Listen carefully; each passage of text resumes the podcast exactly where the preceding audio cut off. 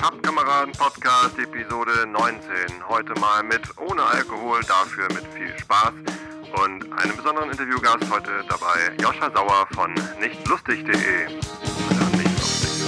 Viel Spaß.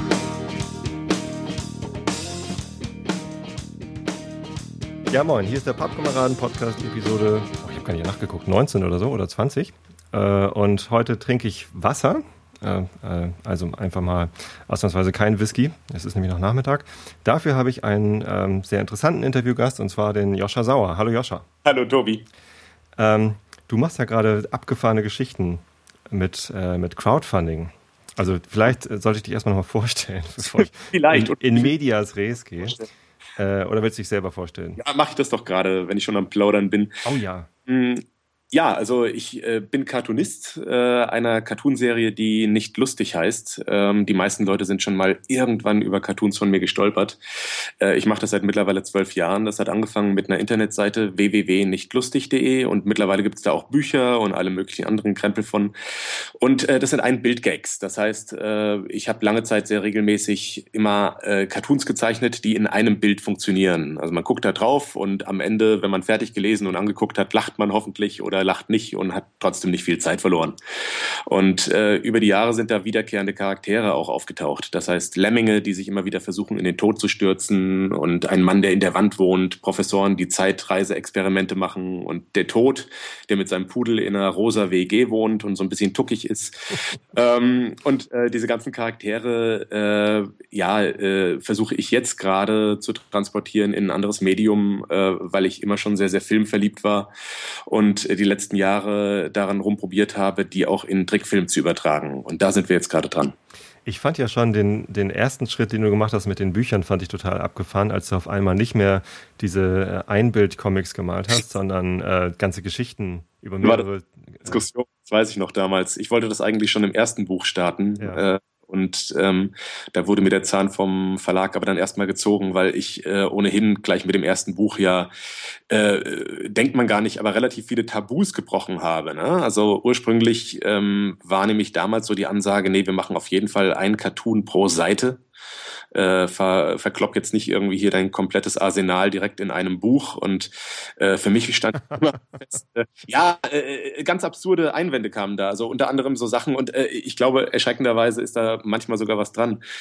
Ähm, damals war der Einwand tatsächlich äh, Comic und Cartoon. Äh, kurz zur Erklärung, äh, damit man das voneinander abtrennen kann. Cartoons sind halt dann eher doch sehr kurze Einbildsachen oder äh, drei, vier Bilder in sich abgeschlossen. Das heißt, man kann die sehr, sehr schnell und fragmentiert kons konsumieren. Während Comic zum einen so der Überbegriff für alles ist, aber eigentlich eher auch steht für längere Geschichten. Äh, klassisch halt eher sowas wie Asterix oder auch wirklich lange Bücher, die lange Geschichten sind. Und da haben Leute natürlich weniger Zugang zu. Ähm, deswegen sind diese Sachen, lassen sich prinzipiell auch halt ein bisschen schwieriger verkaufen. Und äh, die Angst des Verlags war damals tatsächlich, hey, wir haben hier etwas, äh, was einer Menge Leute gefällt, aber äh, wir haben Angst, dass wenn man da mehr als ein Bild auf eine Seite macht, dass die Leute im Buchladen das Ding aufmachen und denken, ach, das ist eine lange Geschichte, wieder zuklappen und zurückstellen. Und äh, mein Gegenargument war wiederum, dass, äh, wie ich das halt erlebt habe, oftmals mit so Cartoon-Büchern, dass ich halt den Leuten eigentlich die Möglichkeit nehmen wollte, das komplett im Buchladen durchzulesen. Das heißt, das Buch so viel Zeug vollstopfen, dass man sagt, man kann da reinlesen, aber irgendwann muss man halt los und dann nimmt man das Ding halt einfach mit für einen Zehner. Und äh, ich glaube, dass meine Taktik da ganz gut aufgegangen ist. Ich weiß nicht, also ich, ich habe übrigens äh, alle diese Bücher, weil ich sie extrem geil finde. Ähm, aber nicht, weil, weil mich die Storys so gereizt haben. Also die, die hätte ich auch im, im Buchladen durchgucken können und die meisten der, ähm, jetzt muss ich es richtig sagen, Cartoons, äh, die in den Büchern sind, ähm, die sind ja auch auf deiner Webseite kostenlos äh, einfach anschaubar. Ähm, das heißt, dass ich mir diese Bücher gekauft habe oder teilweise habe ich sie auch geschenkt bekommen von meiner lieben Frau. Ähm, das hat mehr so, ja, ich, ich möchte sie halt einfach zu Hause im, im Schrank stehen haben und jederzeit rausholen können. Ist auch äh, zumindest bis, bis heute natürlich ein großes Argument dafür gewesen, warum auch Sachen, die im Internet schon veröffentlicht wurden, äh, auch in Buchformat immer noch funktionieren, weil du eben gerade äh, diesen Haptik-Aspekt dabei hast und du kannst es wirklich losgelöst aus dem Regal nehmen. Jetzt gerade in den letzten Jahren schwindet dieses Argument natürlich so ein bisschen, dadurch, dass wir halt alle im Grunde kleine Bildschirme in der Tasche stecken haben und äh, uns jederzeit darauf auch Cartoons angucken können. Ähm, ist das natürlich ein bisschen ein Gegenargument äh, für, gegen Bücher. Aber äh, bis jetzt zumindest hat es immer noch ganz grandios funktioniert. Also ich weiß nicht, ich ähm, habe jetzt seit kurzem einen Kindle und ähm, die, die Sorge der ähm, der Leser gegenüber Kindles oder überhaupt E-Books ist ja immer gewesen, ja, äh, das Buch stirbt aus und ah, dieses Umblättererlebnis, das fehlt doch total und so. Ich muss einfach sagen, äh, dadurch, dass ich ein Kindle habe, lese ich jetzt noch viel mehr als vorher, weil ich einfach, weil der Zugang zu diesen äh, Informationen viel einfacher ist und bei vielen Büchern, die ich auf dem Kindle lese, ist mir halt überhaupt nicht wichtig, dass ich die im Schrank stehen habe und jederzeit wieder rausziehen kann. Das ist halt einfach schnell wegkonsumieren und, und dann ist das gut. Und äh, nicht lustig Comics oder, oder Cartoons kann man natürlich auch so äh, ja. sagen, ich will den einmal sehen und dann nie wieder und es äh, ist mir egal, wo das Ding ist. Ähm, Schwierigkeit ist bloß äh, eigentlich die Distribution. Ne? Also das heißt, in dem Moment, in dem du äh, sagst, du lädst dir deine Inhalte digital, meistens über immer die gleichen Quellen runter, im Fall von einem Kindle jetzt halt Amazon, mhm im Fall von äh, iPhone halt über Apps, natürlich immer über den Apple Store. Ähm, da findet ja auch wieder so eine Monopolisierung statt. Und das heißt, diese komplette Industrie ist in einem großen Wandel. Und in vielen Punkten fällt tatsächlich die Aufgabe von Verlagen, nämlich genau da in Vorleistung zu gehen, Bücher zu drucken auszuliefern, Vertreter anzuheuern, die in Buchläden gehen, um das den Krempel da unterzubringen, die fällt weg. Und äh, das äh, ist halt eine große Schwierigkeit für Verlage. Dass die Inhalte letzten Endes bestehen bleiben und sogar vielleicht eine Chance da ist für Autoren und Zeichner, die ähm, über die klassischen Wege jetzt nicht so die Möglichkeit hatten, ihre Sachen zu verbreiten, steht außer Frage. Aber auf jeden Fall sage ich nur, dass dieser klassische Weg, man geht zum Verlag, der Verlag druckt ein Buch, liefert es aus, die Buchläden verkaufen das, dass der halt mehr und mehr schwinden wird und äh, halt die Tendenz natürlich da ist, dass alles mehr in die Richtung digitale Inhalte geht. Na, ich weiß nicht. Also ich glaube, es wird immer Fans geben, die ähm, Sachen dann doch im, im, Schrank stehen haben. Also zum Beispiel kann ich mir nicht vorstellen, ähm, mein, mein Herr der Ringe Buch irgendwann durch eine Kindle-Version zu ersetzen und das dann wegzuschmeißen. Also das brauche ich halt einfach zu Hause im Schrank. Äh, ja, ist ja Romantik mit verbunden. Ich glaube, da sind wir aber wirklich mit die letzte Generation, die das haben wird. Äh, wenn äh, du hast Kinder, ne? Ja. ja. Also die, die wachsen ja jetzt auch wirklich direkt auf und für die ist das einfach ganz normal, dass man auch Sachen auf Touchscreens lesen kann. Und äh, da ist auch keine Romantik damit verbunden, dass man sagt, uh, Papier, super zum Umblättern. Also ich glaube, dass das zum äh, der dazu beiträgt, dass, äh, dass dann nochmal ein gewaltiger Wandel passieren wird, wenn da überhaupt nicht mehr dieser nostalgische Aspekt eine Rolle spielen wird. Ähm, weil letzten Endes geht es natürlich um den Inhalt. Und das andere ist halt, äh, Herr der Ringe ist ein gutes Beispiel, weil natürlich wird es die Klassiker mit Sicherheit nach wie vor auch irgendwo zu kaufen geben. Die Frage ist halt, ab welcher Auflage lohnt sich überhaupt noch ein Buch zu drucken? Und äh, wenn ich sage, ich verkaufe da halt von einem Buch irgendwie gerade mal noch 1000 oder 2000, ähm, dann wird ein Verlag halt sagen, naja, ob wir da davon jetzt wirklich dann irgendwie jetzt extra noch die Druckmaschinen anschmeißen und das, das ganze Gerät äh, in, in Bewegung setzen, ist die Frage. Äh, deswegen, ähnlich wie bei anderen Industrien, wird ja dieser Markt leider auch immer, immer hitorientierter. Das bedeutet, man hat halt irgendwie drei Regale mit Harry Potter, Twilight und eben jetzt auch Hobbit oder Herr der Ringe stehen. Mhm. Aber äh, es ist jetzt keine äh, Vielfalt äh, da mehr vorhanden. Und äh, das erleben wir auch schon jetzt. Insofern ist schon ziemlich klar, wo die Reise dahin geht. Das stimmt. Die Vielfalt ist digital ja auch viel besser vorhaltbar. Ne? Also was Amazon ja auch schon, also allein der digitale Buchladen ist ja schon mal erfolgreicher gewesen als ein, ein tatsächlicher Buchladen. Ich muss, muss kurz nochmal sagen, es, es, hört sich von meiner Seite auch immer so schwarzmalerisch an, wenn ich darüber rede, aber das ist so gar nicht gemeint. Es äh, ändert sich bloß. Ja, Wandel. Ne? Wandel ist ja nicht unbedingt schlimm. Ich glaube, dass da eine Menge tolle Sachen auch mit verbunden sind. Äh, es ist bloß erstmal schwierig für die Leute, die natürlich sich auf die alten Wege eingeschossen haben und äh, gegebenenfalls auch bei Verlagen arbeiten, weil die müssen sich die nächsten Jahre natürlich leider sehr umgucken. Das stimmt, die müssen sich umorientieren. Es gibt ja auch schon die nicht lustig App. Ich bin übrigens Android-Nutzer und habe mich total weggeschmissen über den Werbefilm. Was ist mit Android? Sehr gut. Wie läuft das denn eigentlich? Äh, äh, unglaublich, also wirklich unglaublich, äh, weil äh, meines Wissens nach, und ich habe ja jetzt auch wirklich vor ein paar Wochen das letzte Mal nachgeguckt, ist äh, die App alleine im, äh, für iOS, also für iPhone mhm. und iPod Touch, mittlerweile über zwei Millionen Mal runtergeladen worden. Wow.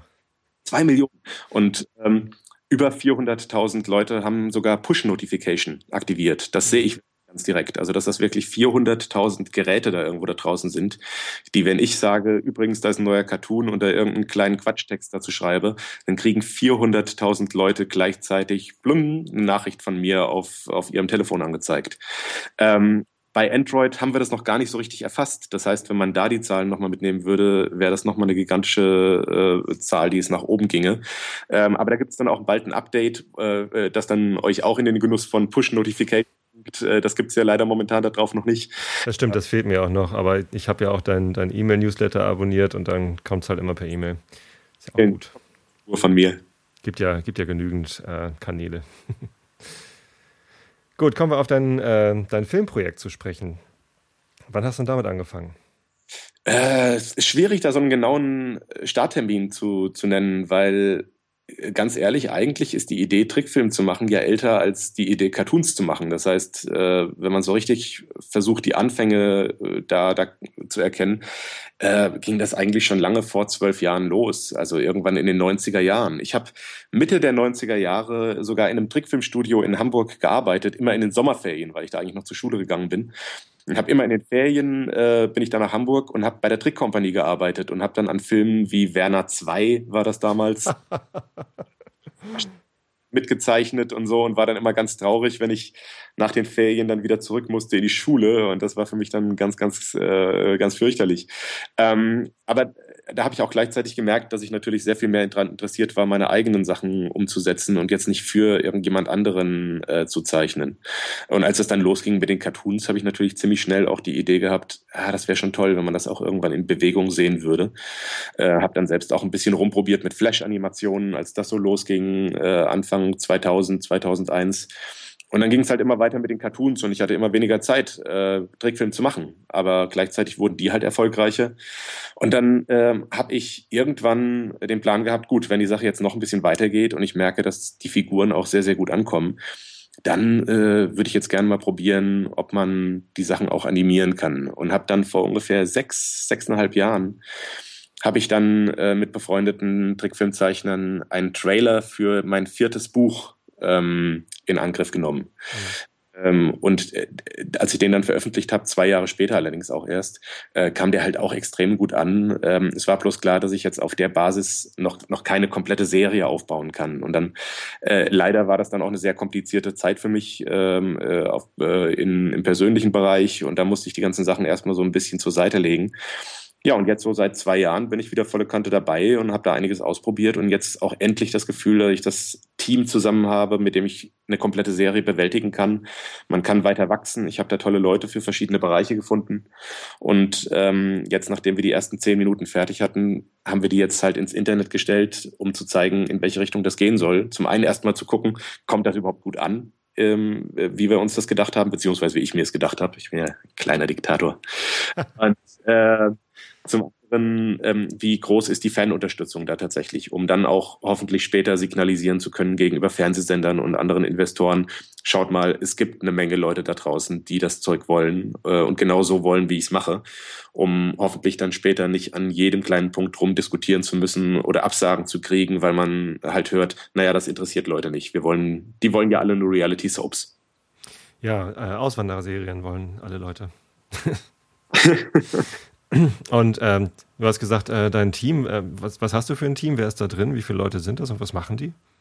Ist äh, immer ein bisschen schwierig, da so eine äh, grobe Zahl zu nennen, weil es natürlich Leute gibt, die konstant dabei sind, die wirklich tagtäglich daran dann arbeiten. Und es gibt Leute, äh, die engagiert man einfach nur für ein paar Stunden, wie zum Beispiel die Sprecher. Äh, mit denen verbringt man halt irgendwie zwei, drei Stunden und dann ist deren Arbeit auch getan. Aber alles in allem haben vielleicht da jetzt in den ersten zehn Minuten und der Vorproduktion so 30 Leute gearbeitet. Ähm, hauptsächlich Trickfilmzeichner, das heißt, äh, Leute, die wirklich dann animieren, die die Figuren bewegen, ähm, die die Figuren aber auch bauen und äh, Zeichnungen halt machen, wenn da irgendwas fehlt. Ähm, dann natürlich Soundleute. Das heißt bauen. Baut ihr da tatsächlich äh, reale ähm, ähm, Puppen von diesen Figuren oder was heißt bauen? Dafür habe ich zwar auch jemanden, äh, mit dem ich äh, da seit zwei Jahren zusammenarbeite, jemand, der äh, ganz tolle Skulpturen macht, aber das hat mit dem Trickfilm nicht direkt was zu tun. Ähm, nein, wenn ich sage bauen beim Trickfilm, meine ich tatsächlich, dass die Basis äh, für eine Figur immer aus verschiedenen Teilen besteht. Du musst dir das vorstellen wie ein sehr komplizierter Hampelmann. Ähm, wenn man jetzt eine Figur von mir nimmt, dann besteht die also aus Kopf, äh, Körper, Oberarm, Unterarm, äh, Hand äh, und so weiter. Äh, und das geht aber immer mehr ins Detail, ist wie so ein Schachtelsystem, in das du immer weiter reingehen kannst. Das heißt, es gibt die Augen einzeln, aber es gibt dann auch die Pupillen einzeln. Alles, was du irgendwie einzeln bewegen äh, können musst, gibt's halt da einzeln. Und es gibt diese Unterlieder, die sich immer so von unten an in das Auge reinschieben, wenn irgendwas passiert. Das ist die finde ich geil. Bank, die man da aufbaut, damit jede Figur hat ihre eigene kleine Datenbank, in der man alles hinterlegt, was man irgendwann mal gebaut hat. Das heißt, da gibt es dann Unterlied 1, Unterlied 2, es gibt Mund für alle Mundphasen, ne? für jeden Buchstaben gibt es dann bestimmte Münder, äh, dann gibt es schreiende Münder, es gibt fröhliche Münder und das alles sammelt man, damit man das im Idealfall dann auch wiederverwerten kann. Ähm, in dem Moment, es würde bloß natürlich sehr flach aussehen, wenn man sich wirklich da auf äh, nur diese Hampelmann-Optik halt beschränkt. Deswegen versucht man damit halt so weit zu kommen, wie es gut aussieht. Und in den Momenten, in denen Figur sich extremer bewegt oder sich dreht, das heißt irgendeine perspektivische Veränderung dazu kommt, dann müssen die Animatoren halt ran und müssen zeichnen. Das heißt, man versucht da so eine Mixtur zu machen, aber die Basis ist, heißt tatsächlich, man baut etwas, das von allen Animatoren dann auch gleich benutzt werden kann, damit die Basis bei allen Animatoren gleich aussieht. Ähm, das heißt, wenn da jetzt eine Person irgendwie geht oder sich bewegt oder so, dann macht ihr das nicht mit, mit Flash-Animationen, dass da irgendwelche Vektoren hin und her geschoben werden, sondern die werden alle so gezeichnet. Also jeder, jeder. Das ein Flash-Art verwandtes Programm, das wir da benutzen, das heißt Toonboom, äh, gibt ein paar, äh, ist insgesamt mehr darauf ausgelegt, wirklich fernsehtaugliches Material zu machen als Flash, das ja nie dafür gedacht war und irgendwann dann nur so ein bisschen zweckentfremdet wurde. Ähm, das heißt, die Sachen sind teilweise schon auch vektorbasiert, äh, was aber letzten Endes nicht bedeutet, dass damit dann nicht auch komplett äh, äh, gezeichnet wird. Das heißt, äh, man versucht halt mit vektorbasierten Sachen so weit zu kommen, wie es geht und alles, was halt damit nicht geht, muss man wirklich dann von Hand dazu zeichnen und das wandert dann auch wieder in diese Datenbank und kann hoffentlich irgendwann wiederverwendet werden. Okay. Wie ist jetzt dann deine Rolle da? Ich meine, du bist natürlich Mastermind und Diktator, wie du so schön gesagt hast, hast die ganzen äh, Ideen. Ähm, machst du auch die ganze Projektleitung dann? Ich meine, du hast wahrscheinlich aus deinem äh, Studentenjob noch irgendwie einigermaßen Erfahrung, was da alles dazugehört oder, oder hast du da auch, also. Muss, muss kurz, Studentenjob hatte ich ja nie, weil ich nie studiert habe. Schülerjob, Entschuldigung. Genau. Ähm, ja, also äh, es, äh, ich habe da auch versucht, natürlich mich jetzt erstmal so ein bisschen einzufinden. Äh, die Rolle, die ich da jetzt übernommen habe, war zum einen halt Regie. Das heißt, ich habe äh, schon konkret vorgegeben, was ich da wollte, habe natürlich alles am Anfang geschrieben, habe gestoryboardet, habe äh, dann aber halt wirklich alle Korrekturen gemacht und habe versucht, die ganzen Leute halt auf einen Stil einzuschwören. Ähm, man kann sich das praktisch dann so vorstellen, weil das Trickstudio, mit dem ich zusammenarbeite, in Köln ist, ich aber in Frankfurt bin. Das heißt, wir haben da sehr, sehr viel tatsächlich übers Netz gearbeitet. Äh, ich habe die natürlich ab und an auch besucht. Aber äh, die Hauptarbeit äh, passierte tatsächlich dann per E-Mail. Ich habe also neue Szenen von denen gekriegt ähm, und habe mir die angeguckt und habe dann Screenshots gemacht und drüber gezeichnet, was sie ändern sollen habe dann gesagt, zum Beispiel hier darauf achten, dass die Hand nicht zu klein wird. Hier das bitte langsamer, hier das schneller, hier bitte das Augenlid ein bisschen höher, hier darauf achten, dass das nicht passiert und so weiter. Ne? Also man versucht da wirklich an jede Szene einzeln dran zu gehen und die Leute dann nach und nach da zu korrigieren. Und das äh, geht dann so hin und her. Das heißt, es gibt jetzt eigentlich keine Szene, bei der man sagt, das kriegt man und sagt einfach nur ja genau so, sondern äh, natürlich hat man an jeder Szene irgendwas Kleines, was da noch geändert werden müsste. Und das war dann hauptsächlich meine Rolle, alle Leute zu betreuen.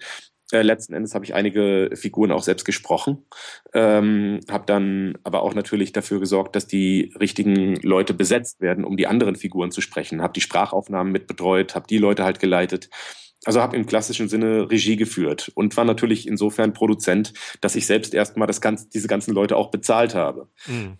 Hab, also habe also die Investorenrolle auch am Anfang jetzt übernommen, aber das geht natürlich auch nur bis zum bestimmten Punkt, weil ich habe mit nicht lustig zwar sehr gut verdient in den letzten Jahren, aber dann doch nicht so gut, dass ich eine komplette Serie alleine stemmen könnte. Habe da jetzt halt einiges von meinem eigenen Geld reingesteckt, aber äh, jetzt bin ich halt an einem Punkt, an dem ich sage, jetzt muss das Ding auch irgendwie von selbst rollen, äh, weil von meiner Seite geht's halt nicht. Okay, und ähm, da sind wir jetzt bei dem Thema, was ich am Anfang schon angeschnitten hatte, nämlich Crowdfunding. Genau. Wie bist du auf die Idee gekommen, ähm, das nicht über einen Verlag oder über irgendwelche Verträge mit Investoren zu machen, sondern das als Crowdfunding-Projekt zu machen?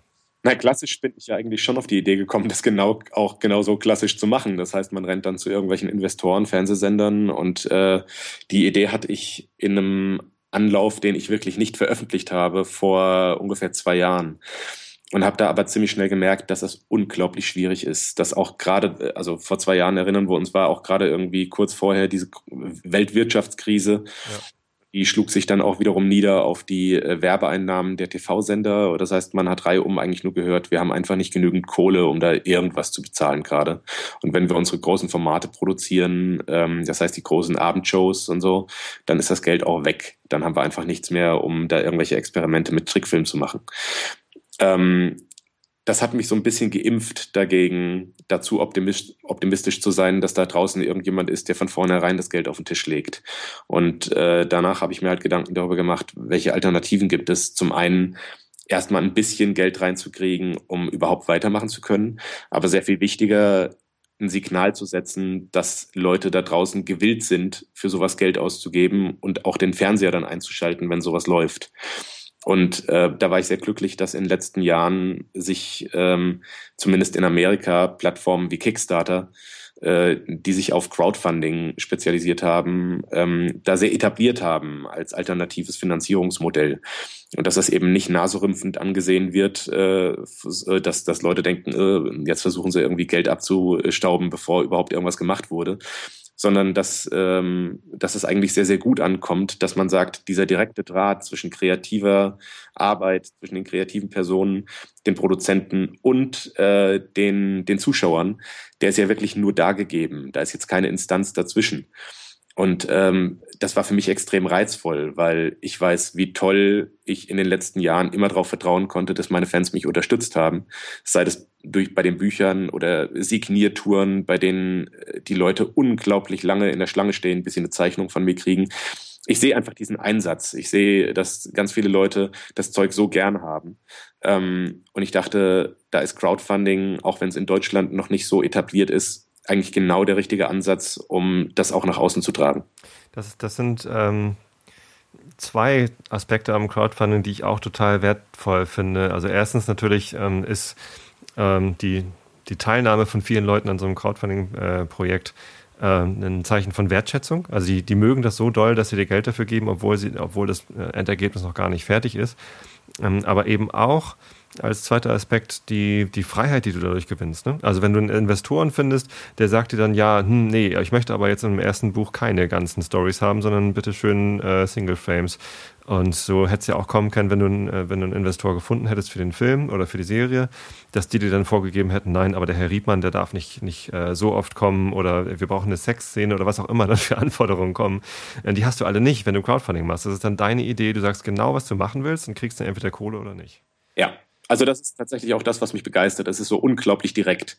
Und äh, man nimmt von vornherein einfach erstmal ganz viele Unsicherheiten daraus. Natürlich äh, ist es so, dass man äh, sich auch den Meinungen von ganz, ganz vielen Leuten gegenüber sieht. Und äh, wenn man sich YouTube-Kommentare oder Facebook-Kommentare durchliest, ist ja auch klar, dass ganz viele Leute jetzt sagen, ach, die Stimmen habe ich mir hier anders vorgestellt oder da oder das habe ich eigentlich anders gedacht.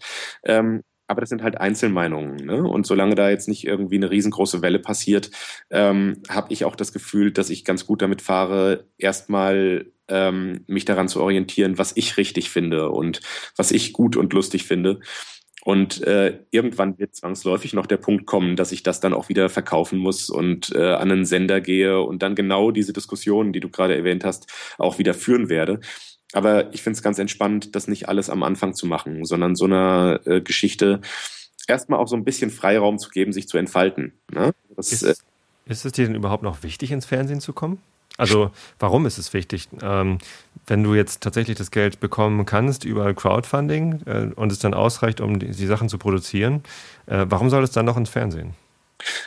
Tatsächlich ist das, ähm, das der Grund, warum ähm, ich Fernsehen nach wie vor für wichtig halte, äh, der, dass ich nicht glaube, dass äh, diese komplette Serie über Crowdfunding zu stemmen ist.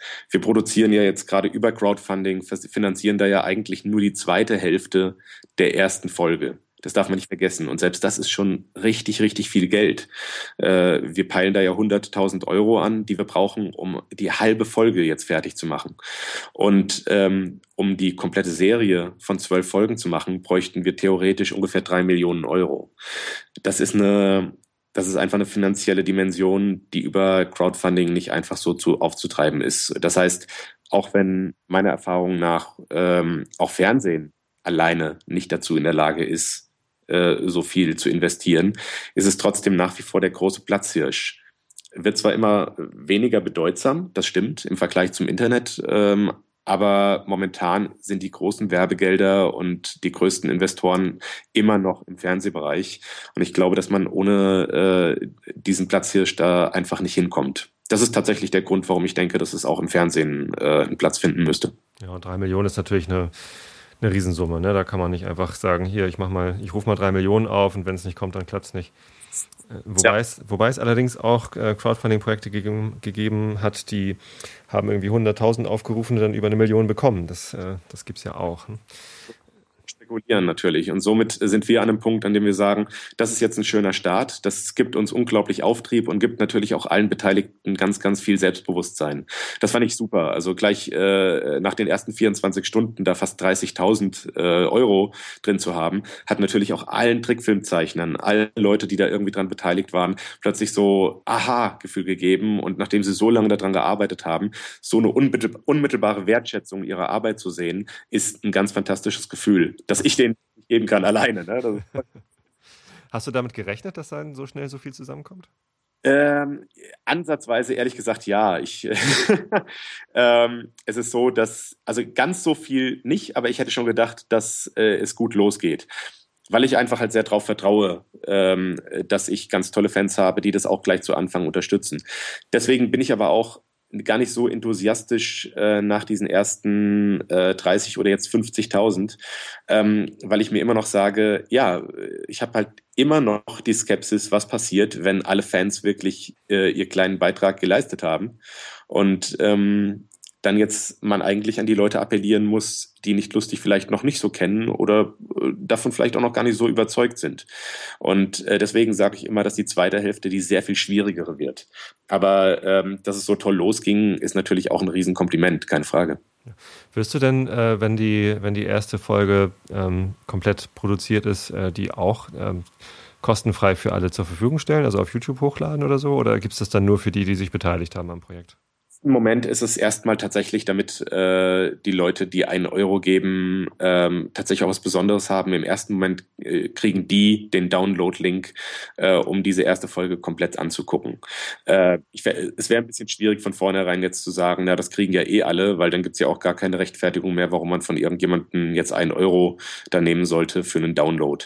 Ähm, längerfristig kann ich mir das überlegen. Also da müsste man dann drüber reden, je nachdem, wie es dann weitergeht, weil diese erste Folge für mich ohnehin äh, ein Testballon ist. Das ist etwas, äh, was, äh, womit ich ausprobieren wollte, wie kommt das an. Und das ist eine Folge, die von den Fans mit äh, finanziert wurde. Und äh, deswegen denke ich, werde ich auch die irgendwann im Internet zur Verfügung stellen. Aber im ersten Schritt auf jeden Fall äh, für die Leute, die die Sache mit unterstützen.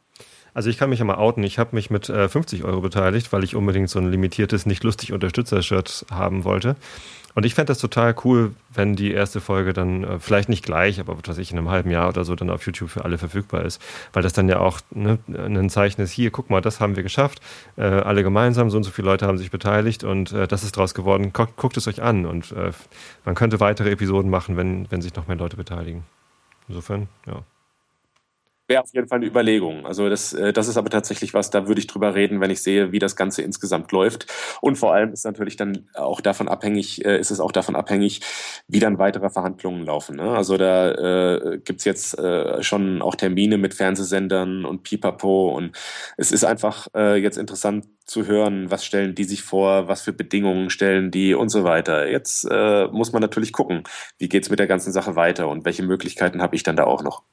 Wo wäre denn da deine Grenze? Also wenn da jetzt ein, ein Investor kommt und sagt, hey, ähm, ich finde das ziemlich cool und ich möchte jetzt irgendwie, was ich, eine Million investieren, um die ersten paar Folgen zu machen, aber dann hörst du mal bitte schön auf, hier irgendwie Geld von anderen einzusammeln und irgendwie äh, Mailbox-Sprüche ähm, zu verkaufen für 100 Euro, sondern das, das passt nicht ins Konzept, sondern das muss jetzt irgendwie Premium-Content auf, was weiß ich, für eine Plattform werden.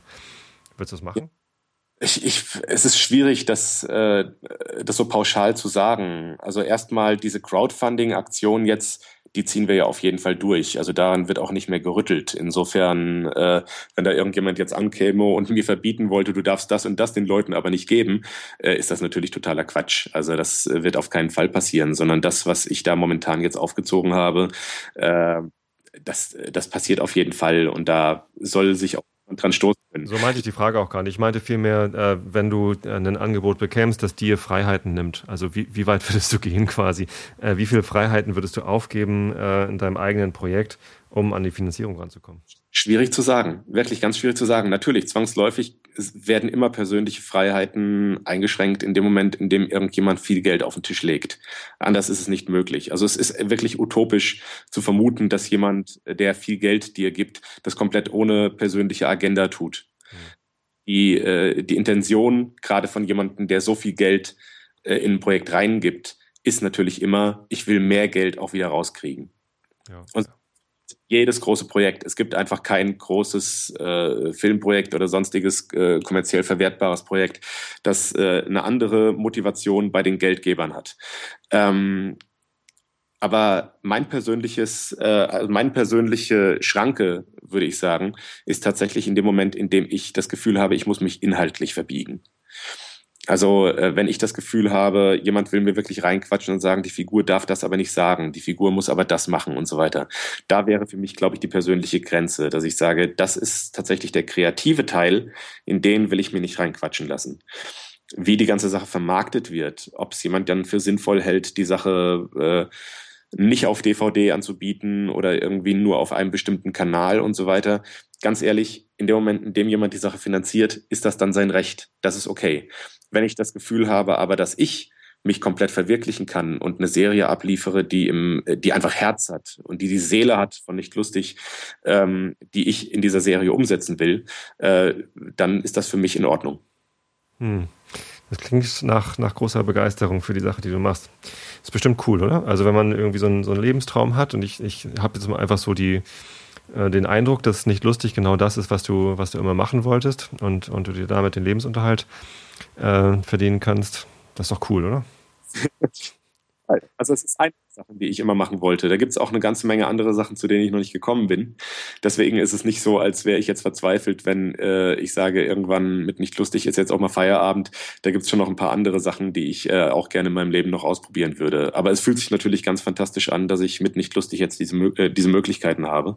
Und natürlich, dass es da auch noch weitergeht, ja. Ganz wichtige Frage. Weißt du eigentlich schon, was auf dem limitierten nicht lustig Unterstützer-T-Shirt drauf sein wird? Also ich habe ein paar kleine Entwürfe. Das wird aber eine der nächsten Fragen sein, die dann auch äh, in einem Blog-Eintrag dann äh, äh, zur Diskussion gestellt werden. Das heißt, ich hätte ganz gerne von den, äh, von den Fans und den Leuten, die halt dann so ein äh, Unterstützer-T-Shirt äh, auch schon quasi sich durch ihre, ihren Beitrag halt dann reserviert haben, ähm, so ein bisschen Feedback. Was stellt ihr euch vor? In welche Richtung soll das gehen? Aber es ist noch nicht fertig designt. Aber es bekommen dann alle das gleiche T-Shirt. Äh, das ist zwangsläufig leider so, weil wenn wir anfangen würden, jetzt äh, viele verschiedene Motive anzubieten, wäre zum einen das logistisch auch wieder sehr kompliziert, die äh, alle Leute nochmal zu fragen, welches hättet ihr denn gerne? Und zum anderen würde es die Kosten auch leider wieder sehr in die Höhe treiben, ähm, wenn man dann anfangen würde, jetzt verschiedene Shirts mit verschiedenen Sieben da drucken zu lassen. Und äh, da darf man ja auch nicht vergessen, dass diese ganzen Belohnungen, die wir da raushauen, natürlich von den 100.000 Euro, die wir auch wieder abgehen, äh, zusätzlich zu Mehrwertsteuer und Pipapo. Das heißt, bei uns bleiben ohnehin sehr viel weniger, weniger als 100.000 am Ende hängen. Und wenn wir jetzt die Belohnungen dann noch komplizierter machen, haben wir so ein bisschen Bammel. Ich bin nämlich auch von ein paar Leuten gefragt worden, warum wir jetzt nur DVD und nicht Blu-ray anbieten zum Beispiel. Mhm. Äh, tatsächlich ist die Antwort einfach, äh, dass es schwierig ist, Blu-ray ähm, neben DVD anzubieten, weil DVD kann jeder abspielen. Blu-ray-Player hat jetzt noch nicht jeder zu Hause, äh, ist ein Format, das sich jetzt halt nicht so gewaltig durchgesetzt hat wie DVD und halt einfach die, äh, die Herstellungskosten für eine Blu-ray entsprechend höher sind. Ja? Und äh, da muss man einfach leider jetzt gerade ein bisschen gucken. Später finde ich das ganz toll, wenn es eine Serie gäbe, da auch die volle Bandbreite mitzunehmen und da Blu-ray rauszuhauen und am besten zehn verschiedene Shirts und so weiter. Jetzt im ersten müssen wir noch ein bisschen uns zurückhalten. Ja, naja, ich meine, die, die modernen Blu-ray-Player, die skalieren ja auch ganz gut hoch bei DVDs und gerade bei Trickfilmen geht das ja ganz gut. Also ich bin gespannt, was da für ein, ein T-Shirt drauf ist. Ich habe noch eine Frage zum Thema Sprechen. Du hast erzählt, äh, dass du selber auch ein paar äh, der Figuren gesprochen hast. Erzählst du welche? Ja, äh, kann ich erzählen. Also zum einen ist das der, der Herr Lemming, ähm, den ich gesprochen habe. Es ist der Herr Riebmann in der Wand. Äh, hier ist. Und äh, der Tod ist auch von mir. Wow. Und so, so, kleine Nebencharaktere wie dieser Mutant in der Wand, der bei Herr Riebmann irgendwie ganz kurz mal auftaucht und so. Das, äh, aber das sind im Kern die Hauptfiguren, die ich gesprochen habe. Das macht Spaß, oder? Ja, auf jeden Fall. Also äh, das äh, ist natürlich gleichzeitig in dieser Doppelfunktion, wenn man sagt, man führt selbst Regie und spricht dann auch selbst, ist natürlich diese Kontrollinstanz plötzlich nicht mehr da. Also ist niemand da, der einem auf die Schulter klopft und sagt, das hast du gut gemacht oder genau so wollten wir das. Ähm, insofern ist bei mir gerade jetzt am Anfang, da ich das jetzt auch noch nicht so oft gemacht habe, immer noch so eine Verunsicherung da. Aber ich denke, im Großen und Ganzen bin ich ganz zufrieden damit ähm, und äh, denke, dass das in der Kombination mit den anderen Leuten, die ich da jetzt auch zusammengetrommelt habe, ganz gut funktioniert. Ah, ich freue mich drauf, weißt du das? Die ersten zehn Minuten nicht lustig Trickfilm waren schon sehr vielversprechend, aber wenn dann die, die Episode erstmal fertig ist, das wird bestimmt cool. Ja, vor allem, ich habe ja äh, noch weitere geschrieben und äh, nicht, nicht gerade erst seit gestern, sondern es gibt Drehbücher, die liegen da jetzt schon teilweise seit drei Jahren bei mir rum und ich denke so, ah, wann, da sind so coole Ideen drin. Arbeitest du da nochmal drüber? Ich meine, wenn die jetzt schon so alt sind, die Ideen, ist es dann manchmal so, dass du sagst, oh, eigentlich, das ist doch gar nicht so lustig? Ähm das war gerade so, dass äh, jetzt gerade bei Treffen, die wir schon mit äh, Fernsehleuten hatten, haben wir diese Drehbücher dann auch teilweise jetzt nochmal rausgegeben. Und da bin ich immer so ein bisschen zähneknirschend dabei, weil ähm, die Struktur sich schon sehr geändert hat. Und das ist das, woran ich halt am längsten gearbeitet habe. Das heißt, äh, die, das sind ja sehr, sehr viele Figuren für diese kurze Zeit. Es gibt jetzt nicht irgendwie eine klare Hauptfigur, sondern äh, es ist ja eigentlich eher so, als würde man fünf Serien gleichzeitig machen. Und man schaltet immer irgendwie um zwischen diesen Serien. Und irgendwie plötzlich merkt man, hoppla, je mehr ich umschalte, umso mehr merke ich, die haben ja irgendwas miteinander zu tun. Und ursprünglich war die Idee tatsächlich, das komplett abgetrennt zu erzählen. Das heißt, man erzählt eine fünf Minuten Lemming-Geschichte, man erzählt dann eine fünf Minuten Professorengeschichte, man erzählt danach eine fünf Minuten, also äh, das nicht irgendwie in diesen kleinen Teilen hin und her zu machen, sondern eher als großen Block einzelne Episoden, die auch als fünf Minuten funktionieren. Es hat sich bloß dann rausgestellt beim Probieren, ähm, dass sich das dann doch nicht so gut trägt, dass es plötzlich sehr viel langsamer wirkt, weil wenn du die ganze Zeit fünf Minuten bei den Lemmingen bleibst und fünf Minuten eigentlich halt den gleichen Gag immer wieder aufgetischt kriegst, ja, die wollen sich halt um die Ecke bringen und es funktioniert nicht. Und das fünf Minuten ist irgendwie dann doch nicht so äh, lustig, wie wenn du äh, das halt alle paar Minuten mal für 30 Sekunden präsentiert bekommst. Hm. Okay, ja, klingt nach einem super spannenden Projekt. Hier nochmal der Aufruf an alle, nichtlustig.tv, das ist die Seite, äh, wo ihr euch beteiligen könnt. Ähm, Joscha, hast du noch was, was du uns mit auf den Weg geben willst, außer beteiligt euch? Ich glaube erstmal nicht. Ich habe ja sehr ausgiebig jetzt über alles geplaudert, deswegen, ich glaube, es ist alles gesagt. Alles klar, dann raus mit der Kohle. Ein, eine Sache hatte ich übrigens noch. Ähm, fällt mir jetzt ein, sorry. War schon fast in der Abmoderation. Ähm, Crowdfunding funktioniert ja eigentlich so, dass man äh, sagt, ich brauche so und so viel Geld, in deinem Fall 100.000 Euro. Ähm, und wenn das zusammenkommt, dann mache ich das. Jetzt ist es bei dir aber so, du machst das sowieso. Ne? Also die, die Episode wird sowieso produziert und wenn das Geld zusammenkommt, dann geht es halt einen Tick schneller. Äh, was aber auch bedeutet, dass äh, bei einem normalen Crowdfunding-Projekt, so über Kickstarter oder so eine andere Plattform, äh, da fließt das Geld ja zurück, wenn es nicht zusammenkommt. Ähm, das ist dann bei dir auch nicht so, ne? Nee, das ist natürlich nicht so. Also es, das hätte die Sache halt für uns auch nochmal komplizierter gemacht. Und da, da wir das ja alles jetzt selbst ähm, übernehmen, die ganze Organisation, und das nicht über irgendeine andere äh, Plattform läuft, äh, wofür wir uns entschieden haben, weil es eben bisher meine, äh, meiner Ansicht nach keine Plattformen in Deutschland gibt, die groß genug sind, um äh, dieses Projekt äh, angemessen zu unterstützen. Und es schwieriger gewesen wäre, jetzt Leuten noch zu verklickern, ihr müsst euch jetzt aber noch da bei dieser anderen Seite noch anmelden, von der ihr vielleicht auch noch nie gehört habt, ähm, haben wir uns halt entschieden, das alles komplett selbst zu machen. Ähm, und ein großer Teil äh, der Entscheidung war halt zu sagen, das Geld, das aber dann reinkommt, ähm, das müssen wir dann auch nicht zurückzahlen, weil wir dieses äh, Ding auf jeden Fall durchziehen. Es ist also eine riesengroße Unterstützung, wenn wir auf diesen Betrag X kommen äh, oder im Idealfall halt noch höher. Aber wenn das nicht passiert, kriegen die Leute trotzdem ihre ganzen Sachen, äh, für die sie gezahlt haben. Es dauert dann bloß unter Umständen ein kleines bisschen länger. Jo, alles klar. Dann freue ich mich mal auf mein T-Shirt. Das war Joscha Sauer. Vielen Dank fürs Gespräch. Danke, Tobi. Und ähm, ja, wir hören uns wieder beim nächsten Pappkameraden-Podcast. Ähm, ehrlich gesagt, ich weiß nicht, wann er kommt, aber er kommt ganz bestimmt.